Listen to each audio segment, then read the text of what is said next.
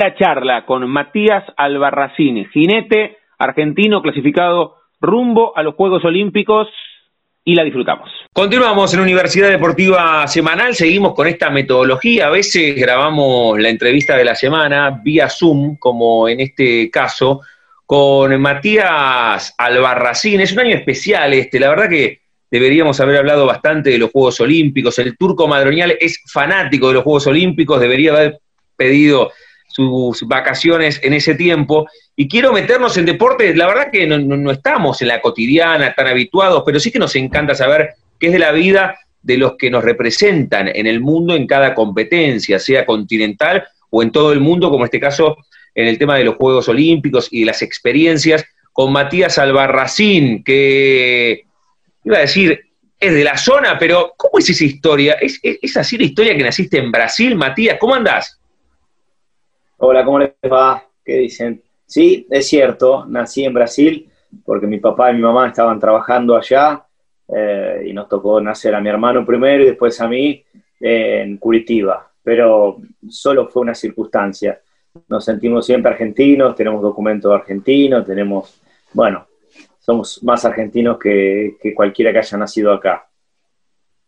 ¿Te acordás de algo o después por placer, por turismo o por deporte volviste al lugar donde naciste o nunca le diste demasiada importancia? No, eh, fui el año pasado, volví, aproveché que fui a una gira por Brasil y dije quiero ir a, recordar algunas cosas del lugar donde había nacido, en Curitiba, y fui después de 35 años que no había ido. A los 5 me volví para acá y sí, tengo reminiscencias de eh, un poco el jardín y fui a la casa donde donde habíamos vivido y no recordaba mucho porque estaba cambiada, pero sí tengo fotos y me hacen acordar. Y después tengo eh, muchos primos del lado materno que viven allá, así que sí, me acuerdo, bueno, hablo el portugués perfecto, eh, me acuerdo del, jardín donde estaba ubicado, y bueno, ciertas cosas, las hamacas que teníamos, una piletita de, pelo pincho, un montón de cosas de, Brasil. Una, había una, como una kermés que se hacía a fin de año en el jardín, el único año que tuve en el jardín allá, así que hay cosas que sí, claro, te recuerdo. Estamos disfrutando el comienzo de la charla con Matías Albarracín, aquí en Universidad Deportiva Semanal, la estamos haciendo vía Zoom porque después también la, las subimos, las charlas, a nuestras redes sociales. Ahí te van a consultar eh, ya Mati, el turco y, y Juli Sampaoli. Pero antes, mira, cuando estábamos en el comienzo del confinamiento, les preguntaba a todos, a los deportistas, a los cantantes, a los músicos, a los actores, cómo, cómo la venían llevando. Y ya hasta podemos hacer un resumen de este año, que en nuestras cabezas parece haber concluido ya, ¿no? En, algunos aspectos. ¿Cómo venís llevando vos este año tan, pero tan particular desde lo deportivo? No, bien. En un momento de mi carrera deportiva hice un clic y empecé a empezar a ver el vaso medio lleno. Entonces, eh, esto es algo que nos toca, ¿no? Mal de muchos, consuelo de tontos, pero es una realidad que atañe a todo el mundo, así que no había otra cosa que aceptarla, porque no hay control, y cuando no hay control de una cosa, bueno, yo no tengo mucho que ver y que hacer, no queda otra que aceptar. Y en ese vaso medio lleno empiezo a ver, por ejemplo, estas cosas Hoy no necesitas ir a un canal para que te hagan una entrevista, no necesitas movilizarte para hacer tales o cuales cosas. Empezamos a entender que la vida eh, tiene algunas cosas básicas y esenciales y necesarias y otras que no tanto. Y entonces, ¿para qué adquirirlas eh, y, convivir con ellas? Etcétera. En ese vaso medio lleno eh, encontré bastante cosas positivas. Lo negativo, serán las vidas que se, que se fueron, por supuesto, y este virus que ha paralizado la economía, que es necesaria para, para que el mundo viva un poco mejor, porque de eso se trata, ¿no? Eh, no con adquirir objetos, porque de eso no va la felicidad, pero eh, no encontrarte con tus amigos, con tus seres queridos y todo, por ese lado sí va la felicidad. Pero bueno, en esa linita del vaso medio lleno encuentro algunas cosas este, positivas. Intento, por lo menos, las, busco en el rincón más, más cercano para que, sobrellevar esto. No todo el mundo ha, optado de manera diferente. Yo opté así, tratar de buscar eh, lados positivos. Nunca hubiese podido ver una clase de mis hijos porque no me dejan entrar al colegio. Nunca pondré una camarita, nunca, eh, no, y siempre tenía duda de cómo era su comportamiento al contestar una respuesta de un profe. Eso hoy lo estoy viviendo. cómo le contestan, cómo interactúan, cómo se ríen, cómo se divierten, cómo aprenden, bueno, qué sé yo, pequeñas cosas que me van llenando. Mati, eh, consultarte por lo, de, por lo deportivo, en lo que tiene que ver, digo, eh, cómo llegabas a, ese comienzo de, los juegos que iban a ser en julio, digo, para ustedes es una, actividad especial, porque no es solamente agarrar el bolsito y, llevar los, botines o la, o la pelota e ir a, ir a jugar, digo, tiene mucha mayor este, infraestructura lo que, es su, actividad, digo cómo, te encontraba y cómo te va a encontrar, digo, porque no es lo mismo un año después. No, tal cual. Eh, lo, peor es que yo ya estaba al límite con la edad de mi compañero. Canavaro en su plenitud eh, fue en los Juegos de, Río y hace cuatro años. Después eh, hicimos un mundial y necesitábamos un esfuerzo más para Lima y logramos. Pero después Lima era como su última batalla y le pedíamos, bueno, a ver, batallemos una más, y era este año, ya un año más, ahí se iba a complicar. Yo realmente estaba al límite y ahora lo estoy pasando. Pero bueno, eh, si no hay nadie mejor como binomio, enfrentaremos, pero lo cierto es que se nos pasó un poco el cuarto de hora. Estamos entrenando, pero no es lo mismo. Seremos campeones del mundo de entrenamiento, eso no sirve. Eh, la verdad que la competencia es lo que nos hace mejores y mejores porque te pone en el nivel en el que estás, te pone el, test de lo que tienes que mejorar eh, y en dónde estás parado. Y eso no lo hemos tenido durante todo el, 2020, así que hemos mermado mucho la psicología de competencia tanto del jinete como del caballo, que no se subió un camión, no, escuchó el timbre de la campana de largada, no ha escuchado nada. Entonces, retomar eso para alguien que, encima tiene una edad avanzada es como diciendo, me estabas pseudo jubilando porque no competíamos y de repente tenemos que enfrentar un juego olímpico. Eh, no estoy en las mejores condiciones, no estamos en las mejores condiciones con Canavaro. Eh, y ahí sí que no puedo decir que nos atañe a todos, porque en Europa, como empezaron antes con esta pandemia, ya están compitiendo, están concursando, son más flexibles, etcétera, etcétera. Entonces yo creo que ahí estamos en una desventaja enorme. Matías, te saludo. La verdad que un honor tenerte acá en Radio Universidad. Quería consultarte al respecto del entrenamiento que, mencionás. ¿Cuántas horas pasás eh, vos ahora en, esta cuarentena entrenando? Sabemos que ya pudieron volver a entrenar los eh, deportistas olímpicos. Eh, ¿Y cuánto tiempo pasás además con Canavaro fuera del entrenamiento? Mira, a partir de ese grito que hace Piñatelo diciendo que ella no iba a estar en condiciones de competir si no entrenaba, pudimos avanzar un poco y, competir eh, y, entrenar. Y lo cierto es que igual tenemos mucho protocolo. Entonces, las horas que paso en el club son menos de las que deseo. Tenemos este riguroso horario y cronograma para no cruzarnos demasiado. Y con Canavaro estoy la hora que lo monto, o sea, estoy 20 minutos previo y 20 minutos después, una hora 20. Los otros 40 estamos eh, en movimiento constante. Después monto otro caballo para estar yo en forma y, me vuelvo a casa. Así que menos, muchísimo menos de lo que desearía. En una competencia normal que eh, se da cada 15 días más o menos, yo soy un carnaval tres horas.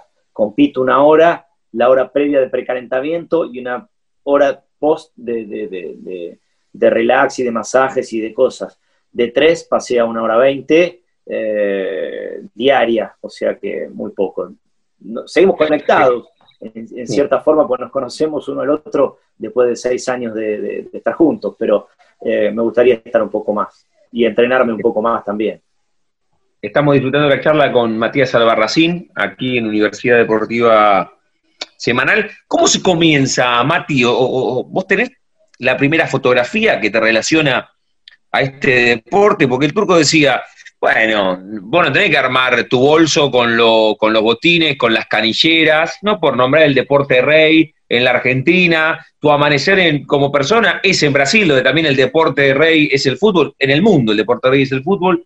¿Cómo, se comienza? ¿Cómo es el recorrido? ¿Tiene que ver con que eh, tiene que ver con un recorrido familiar, tiene que ver con que lo viste y te gustó. Contanos un poco, yo conozco parte de la historia, pero, pero para, para los que nos están escuchando, ¿cómo, ¿cómo se empieza en este deporte? Bueno, por herencia pura. Eh, mi papá, cuando yo ya me acerqué por primera vez a un club, ya había sido dos veces olímpico así que tenían las herramientas bastante servidas en bandeja, lo cual me facilitó bastante ese, comienzo. Eh, a pesar de ello, eh, no voy a negar que no tenía una gran pasión al principio, porque era aburrido, pero bueno, como es aburrido todos los deportes cuando está la parte técnica. Yo sé que en el fútbol infantil, que hablas como, como el deporte por excelencia en el mundo, es bastante lúdico, y en el rugby también, y encima en grupo. En la equitación es un poco más tedioso, pero no queda otro, porque la parte técnica merece su tiempo y hay que abordarlo desde ese lugar. Entonces, la primera etapa en donde entrenás para aprender eh, me resultaba aburrida. Eh, ahí hacía un 50 y 50 con un poco del rugby, porque mi otra familia era del rugby. Eh, y después cuando entrenaba para entrenar, o sea que ya sabía la técnica, ya sabía los movimientos, pero lo tenía que hacer mecánicamente, sin andar pensándolo y racionalizándolo, ya la cosa cambió. Y cuando entrenas para competir, bueno, ahí ya tiene otro gustito y estuvo realmente bueno. Pero lo cierto es que un primo de papá más grande lo llevó a él y después eh, por herencia uno va haciendo, ¿no? Más o menos el que es médico, el hijo después es médico, el que es abogado, el hijo tiene muchas chances por lo menos y lo mío fue así. Eh, tenía el camino y además eh, algo divertido, que es hacer deporte, sano, al aire libre, así que cómo no me iba a inclinar tanto mi hermano como yo. Mati, consultarte, digo, hay, hay en deportes, eh, digo, como el automovilismo, donde hoy se habla de que el, auto es mucho más que, el piloto. En, el, en, la equitación, ¿cuánto tiene que ver eh, el, jinete y el, y el, caballo? Y también consultarte, digo, también hablando de, de deportes con caballo, hay, hay deportes donde van cambiando los, caballos muy, muy pronto o, tienen una gran este, cantidad de caballos, digo, como el polo, digo, hasta la posibilidad de, tener los, los famosos clones que, tienen aquí en el polo argentino, digo, eh, ¿cómo es para ustedes esto? Mira, eh, es un poco lo mismo, eh, y de hecho, esto del polo nos está ayudando bastante a explicar la importancia del caballo. Nosotros decimos que eh, hay más jinetes olímpicos que caballos olímpicos. Vos agarras en Argentina seis jinetes y si le dieras el caballo indicado, puede hacer un juego olímpico decentemente. Ahora, no hay en la Argentina apenas un caballo que haga un juego olímpico. Entonces quiere decir que lo más importante termina siendo el caballo para poder llegar a ese nivel. El polo, digo que nos ha ayudado en esto porque leemos en los titulares, yo no soy entendido, me gusta el polo, pero no soy un gran entendido, pero ya hablan de que la caballada de cambiazo hace la diferencia, que los pieres empiezan a hacer la diferencia y por eso llegan a la final, empiezan a hablar de la caballada, del recambio, de, eh, bueno, el caballo es importantísimo, tanto en el polo como en, como en equitación. Respecto al cambio, nosotros siempre traemos un caballo atrás para tratar de fabricarlo y todo y que llegue a ser olímpico. Pero para ilustrar un poco la importancia del caballo, ahora ya no, porque creían que era demasiado exhaustiva la competencia, pero en los mundiales, que es cada cuatro años, la final era con cambio de caballo, o sea que cada pasaban cuatro jinetes, se llamaba rodicio, con sus cuatro caballos. La primera ronda era con su caballo, pero las otras tres era con los caballos de los otros, para eh, tratar de encontrar al real campeón, ¿no? Al, nivel área, al, mejor jinete que se puede adaptar a cualquier otro caballo. Eh, porque si no, por ahí el campeón era ahí, pero viste, el caballo era superior al resto. Bueno, eso fue hasta el último mundial del 2014 Normandía, en 2018 en Tryon, ya la final no, eh, eh, no hubo de ese estilo, sino que del primer día al último día, quien iba sumando mejores puntos fue el campeón mundial.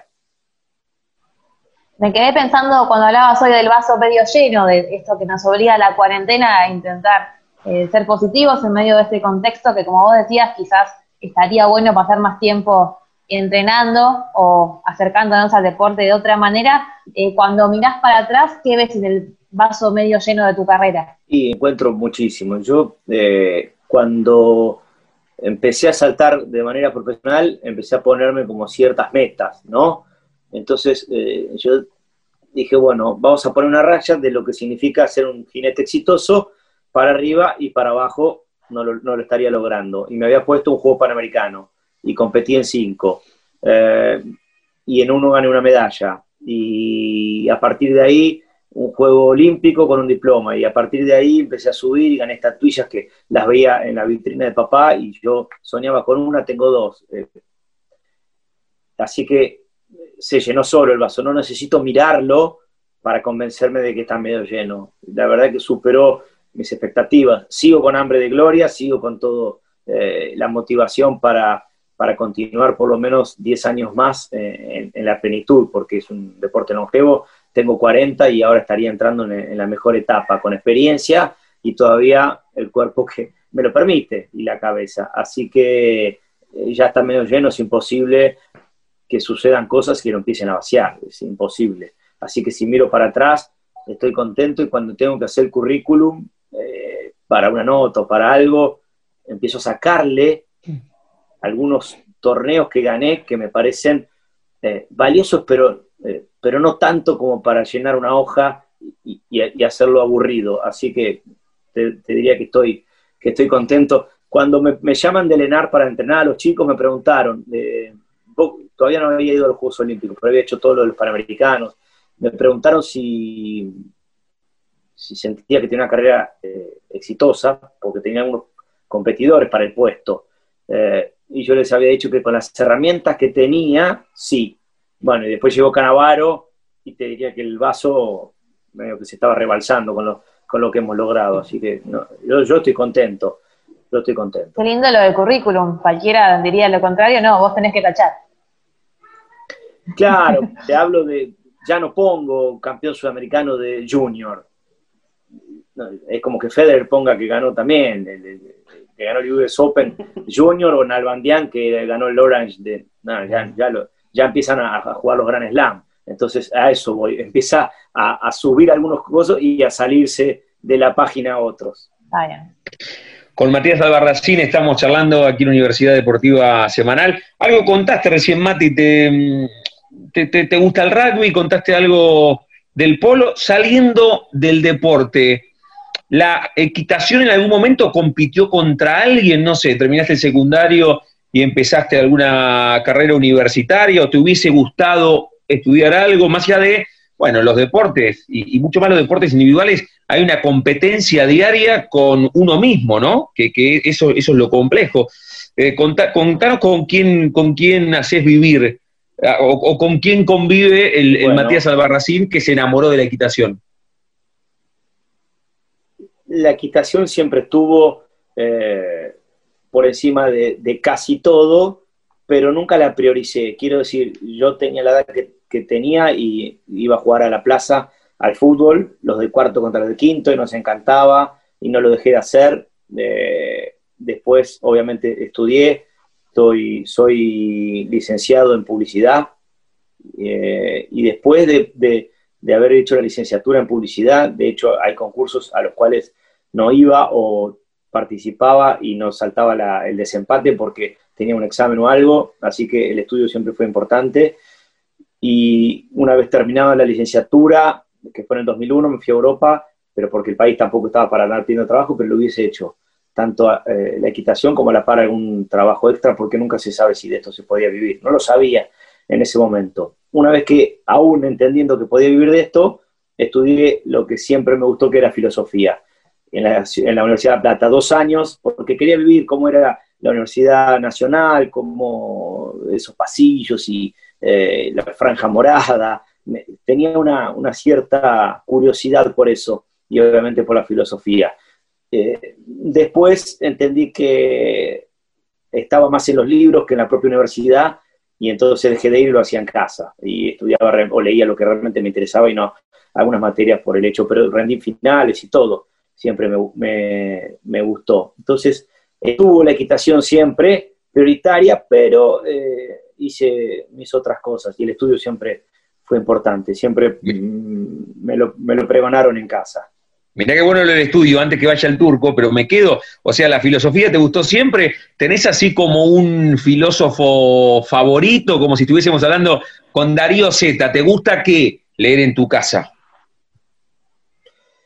Eh, mira, la filosofía me, gustó siempre, de hecho no la estudié cuando salí del secundario por este miedo de no tener una, una profesión con una salida laboral que pueda mantener una familia. Yo decía, para ser filósofo tenés que ser o un mecenas o profesor.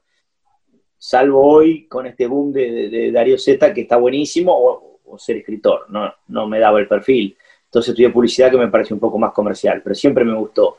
Y respecto a un filósofo, eh, he leído mucho Nietzsche. Eh, su, lado es un poco oscuro, pero tiene cosas eh, muy lindas. Y después Miguel de Unamuno, que no es considerado tal vez un filósofo, pero tiene unas frases extraordinarias y lo he revivido con, o lo he conocido gracias a escuchar a Alejandro Dolina. Hablabas recién, Mati, de, experiencias y, una es esta de pasar por la, por la facultad, que creo que todos aquellos que, hemos pasado no es la mejor experiencia que hemos tenido, ¿no? Y, también otra experiencia que dicen que nosotros no vamos a poder vivir es una villa olímpica, digo, cinco panamericanos, eh, juego olímpico, digo, ¿cómo es y qué recuerdos te quedan de la villa olímpica? Es lo, lo más lindo que nos pudo pasar. Y nosotros, lamentablemente, cuando se, hace la equitación por un tema de infraestructura, nos toca un poco lejos de, la ciudad que alberga los juegos. Entonces, a veces tenemos villas diferentes, privadas, eh, son más chicas o son hoteles, y no, podemos vivir y respirar esa pasión del, olimpismo. Por suerte, en, los Juegos de Río pudimos ir a la villa y además yo dije, si el micro queda cuatro horas, lo, lamento muchachos, pero yo me voy a la villa porque quiero ver cómo es vivir ese, ese lugar con todos los deportistas, eh, en ese edificio con los argentinos y compartiendo con otros la mesa de otros deportes o de otras naciones, es algo extraordinario. Así que lo pudimos vivir en, las dos veces en Río, en el Panamericano del 2007 y también eh, en Río en los Juegos Olímpicos. Después en Toronto nos tocó lejos, con tiro y otros deportes. En Guadalajara fuimos a un hotel, no pudimos ir. en Santo Domingo Hotel, no pudimos ir. Entonces, eh, la verdad que haber podido vivir la villa y olímpica es algo que te queda marcado para siempre. Y es algo que eh, en el momento de llegar al Juego Olímpico me lo había propuesto, vivir ahí sí o sí y disfrutarlo al máximo. Y creo que no me quedó nada por, por vivir de ese momento. ¿En Lima dónde, dónde les tocó? Porque eh, estaba afuera, estaba un poco más lejos, que, cuando uno iba, la verdad que, también era otro lugar, eh, parecían hasta otros juegos cuando uno entraba a la parte del hipismo. Sí, pero Lima lo mismo, ¿eh? Lima pudimos ir a la villa, no nombré porque fue reciente, porque nombré antes de Río porque el quiebre fue Río de Janeiro. Mm. Entendimos que viviendo la villa podíamos dar un poco más y que eh, eh, uno se levantaba a la mañana y compartía los micros con otros deportistas que iban y que estaban desayunando, eh, concentrados para competir ese día. Entonces Lima fue lo mismo. Dijimos, bueno, si luego de lo de Río y luego de lo de Toronto empezamos a, entender lo que es la unión y el trabajo en equipo, tenemos que ir a la, a la villa. Teníamos una hora de viaje, pero valió la pena. Y de hecho, esta simbiosis que se empezó a dar en el equipo dio su fruto porque José Laroca ganó la medalla individual eh, eh, en Lima y vivió en, eh, en, la villa, en el mismo cuarto, compartiendo cosas. Si alguien tiene para prestarme esto, toma esto, aquello, la verdad es que uno se siente más argentino en tierras extranjeras. eso es la filosofía de nuestro entrenador y yo siempre la mamé también por, por mi viejo. Eso se imagino ahí con, con, el portugués dominado haciendo de traductor entre argentinos y algunos brasileros, no sé por qué.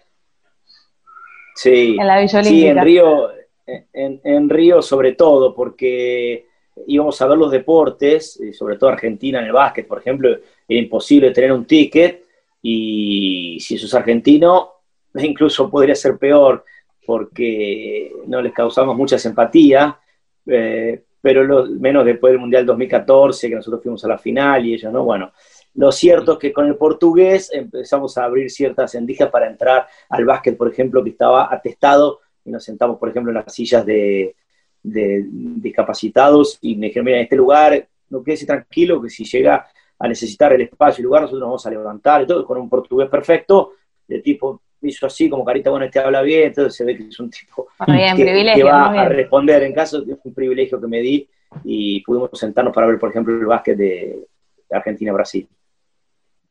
Estamos hablando con Matías Albarracín, aquí en Universidad Deportiva Semanal. ¿Sabes qué me quedó?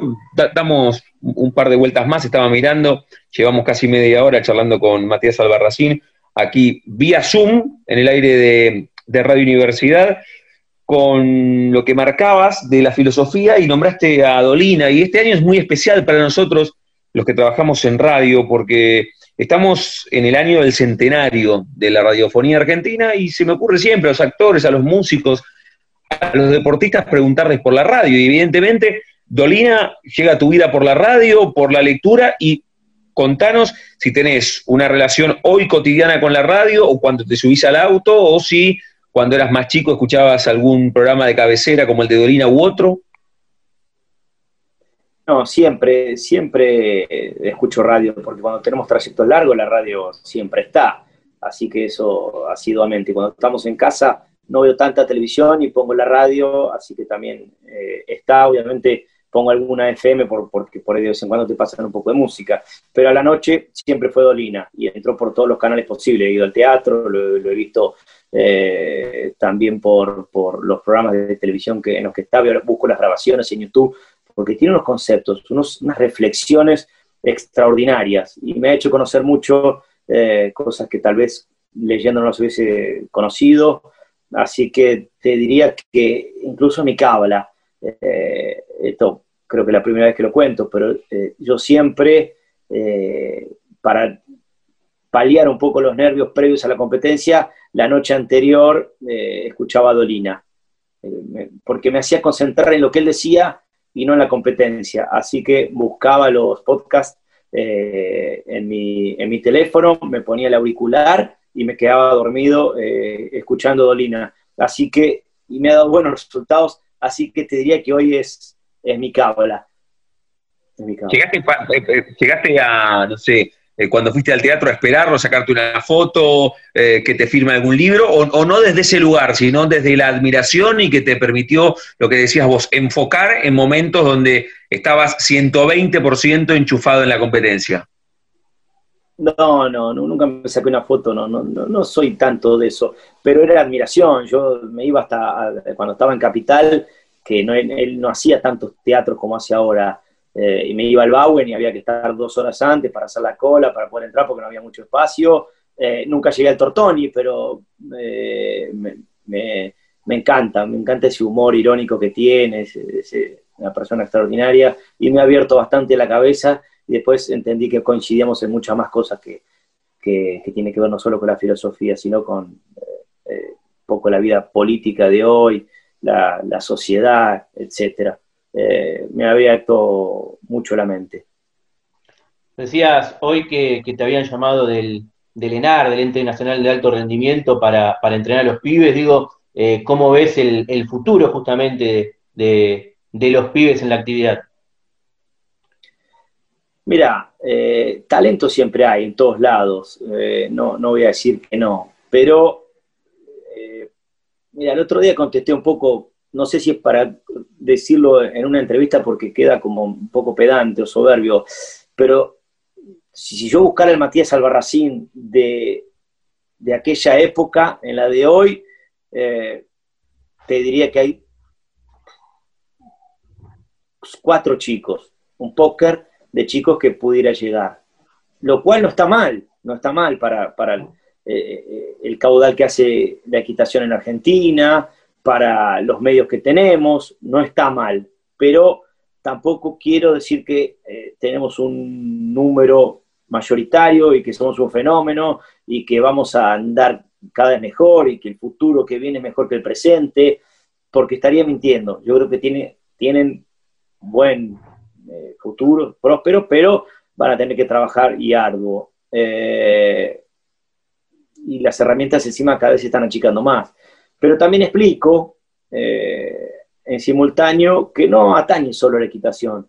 Está todo el deporte de Argentina un poquito devaluado. Eh, algunos por cambios generacionales, entonces no tenés más la generación dorada, no tenés más del básquet, no tenés tampoco los, tenistas que era la legión, Entonces tenés casos un poco aislados y, Lucha y Mar ya no está, y, a veces una figura cambia un montón a un equipo. Entonces, eh, cuando no la tenés, empiezan a menguar los resultados. Ahora, eh, yo creo que igual en líneas generales el deporte está un poco devaluado. Eh, no cuando Argentina va a competir afuera. Traemos cada vez más diplomas, cada vez más medallas. En Lima creo que fue la cosecha más grande en tierras extranjeras. Eso no digo del deportista de alto rendimiento, yo estoy conforme y sobre todo a partir de la existencia del, ente nacional de alto rendimiento, más el Comité Olímpico Argentino que ha hecho de todo en esta pandemia, se ha acercado, antes no tenía conexión con el directorio, hoy en día hablan con los atletas, lo cual ha hecho este, un cambio radical. Pero el deporte en sí, a nivel nacional, acá en las tierras, y está un poco que no podemos ir con público visitante, los terrenos no son los ideales, eh, juega el de la división Z contra el de la A, no se come ocho goles porque tienen piedad y juegan con la, con la cuarta, pero entonces va devaluando, a ver, van nivelando para abajo en muchos aspectos casi todos los deportes. No quiero hablar boca de jarro porque la verdad que yo debería hablar del mío. Y en el mío pasa lo mismo. Eh, estamos nivelando para abajo casi siempre para poder eh, permitir que den los números, permitir que dé la economía, permitir que esta bondad de que todo el mundo tiene que tener acceso, bueno, está bien, pero la elite tiene que seguir siendo elite, si no, eh, siempre la vamos a tener que ir a buscar afuera, que, repito, por suerte afuera nos va bien. Bien, eh, Matías, mencionaste hoy que más o menos mínimamente te quedan 10 años de carrera. ¿Tenés algún objetivo a corto plazo o a largo plazo planteado? En realidad me quedan 10 estando más o menos en plenitud, ¿no? Pero eh, mi papá tiene 69 y con 68 el año pasado salió campeón nacional. Y yo soy un campeón, o sea que quedé por debajo de él. O sea que todavía hay tela para cortar, pero sí en plenitud me quedaría más o menos. Ahí tenés un objetivo a corto plazo. Por ejemplo. Eh, y después, eh, yo creo que quiero lograr lo que pude en Río, pero de manera grupal, en equipo, tratar de lograr un diploma eh, en los próximos Juegos Olímpicos, que la equitación tiene un formato diferente, ya no somos cuatro los que estaríamos en el equipo, sino tres, eh, así que ese sería un, lindo objetivo. Y después me gustaría competir, no pido ni siquiera una cucarda, en Agen, que es la catedral del hipismo. Es como si fuese Wimbledon o, Roland Garros. Eso es más un sueño que una meta, creo. Con Matías Albarracín estamos cerrando la charla aquí en la Universidad Deportiva Semanal. Mati, nos quedan un par de minutos, tres o cuatro minutos. Quiero hacerte la última en referencia a lo que contabas recién. Bueno, eh, tu, vida tiene que ver con, este deporte en referencia a la herencia. ¿Cómo fue disputar el campeonato? Porque a mí enseguida se me viene la cabeza futbolizada. Bueno, a ver, eh, yo el primer día mi papá gana. ¿Cómo fue la competencia? mi papá siempre, siempre vino adelante, mi papá, adelante mío. Solo en el último día y en la última pasada, yo paso adelante de él. Entonces, eh, éramos los dos últimos para competir porque tenemos un orden y es inverso al campeonato. Y él entra y derriba un solo obstáculo. O sea que si yo derribaba un solo obstáculo otra vez, eh, seguía ganando yo. Pero derribé dos. No, no hay competencia, somos un equipo, todo lo contrario. Eh, en el reconocimiento de pista entre en esa final, dijimos, bueno, acá lo único que no nos puede pasar es una catástrofe. Porque voltear si se nos cae uno, dos o tres palos, seguimos ganando porque era amplia la ventaja. Y que gane uno u otro daba igual, cambiar el sentido estaba, estaba bien lo mismo. Y que haya ganado él eh, está bueno porque él sigue siendo un motivador, sigue queriendo montar todos los días, se iba a sumar el proyecto de esta gira previa para los Juegos Olímpicos. Eh, y me da esperanza a mí para ganar otros nacionales. Yo ya gané dos, eh, este era su tercero, y él otro año más o no sé si, si se le da. Y a mí sí, entonces está bien que la oportunidad la haya tomado él. Mati, agradecerte por, por este rato, eh, por hablar de, tu deporte, de los Juegos Olímpicos, de, este año que ha sido tan asiago, tan particular, más allá de, mirar la mitad del vaso lleno, y lo mejor, el año que viene, estamos expectantes ¿eh? y, esperemos que, llegues bien con tu compañero, como lo dijiste en el comienzo, ¿no? ¿Le hablas todos los días? ¿Se, se da ese, ese diálogo bien, bien estrecho con tu compañero? Sí, sí, con caricias, con mimos y por supuesto a veces hay una voz de Dale que está medio vago y esto todavía eh, está por recomenzar otra vez. Mati, gracias por este rato, te mandamos un abrazo enorme. Bueno, un gusto haber hablado con ustedes. Eh, espero que sigan con el programa y, y, siempre con optimismo. Un gran abrazo. Gracias, Mati. Gracias, gracias. Un abrazo.